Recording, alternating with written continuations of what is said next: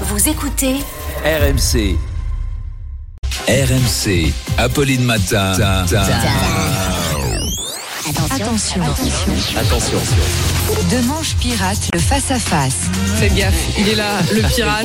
Bonjour. Arnaud. Ce matin, je reçois dans le face-à-face Médéric Chapiteau. C'est un sociologue qui vient de publier euh, une enquête assez édifiante sur la radicalisation dans le sport. Médéric Chapiteau.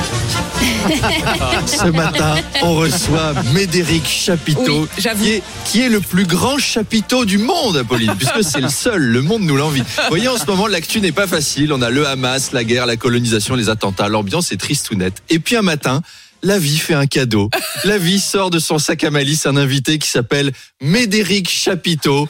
Et tout va mieux. C'est le meilleur nom d'invité depuis Linda Kebab. Depuis, non mais moi j'ai envie d'inviter Géraldine Maury à faire de la balançoire ou Stéphane Pedrazzi à faire du tandem en promenade, Sébastien Krebs à pique-niquer et vous Apolline de faire une bataille avec des coussins. C'est Médéric Chapiteau.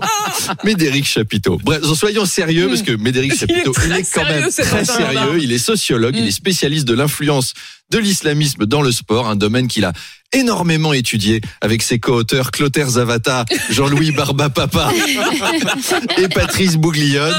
Alors, l'auteur nous apprend que les clubs de sport, notamment de combat, sont particulièrement touchés par l'islamisme. C'est normal, quand tu vas aller te battre en Syrie, c'est quand même mieux de connaître la boxe que de savoir faire du bobsleigh ou du patinage artistique. T'es à Raqqa, il y a Abou Moussa Al-Faransi qui te demande « On va aller se battre, tu sais faire quoi ?»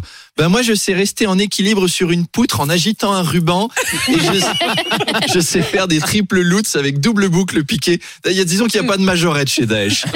Alors dans le foot, c'est la prière avant le match qui devient de plus en plus fréquente et sur laquelle il a enquêté. En soi, c'est pas gênant, tous les sportifs prient, mais il faut savoir qui et comment. Par exemple, les joueurs de l'Olympique lyonnais, en ce moment, c'est sûr qu'ils prient pas la bonne personne, ils sont derniers. Manifestement, ça marche pas, faut changer de Dieu les gars. Bref, rendez-vous à 8h30 avec Médéric Chapiteau. À tout à l'heure. Et à tout à l'heure, on se retrouve avant ça, à 8h20. Au revoir. À tout à l'heure, Arnaud.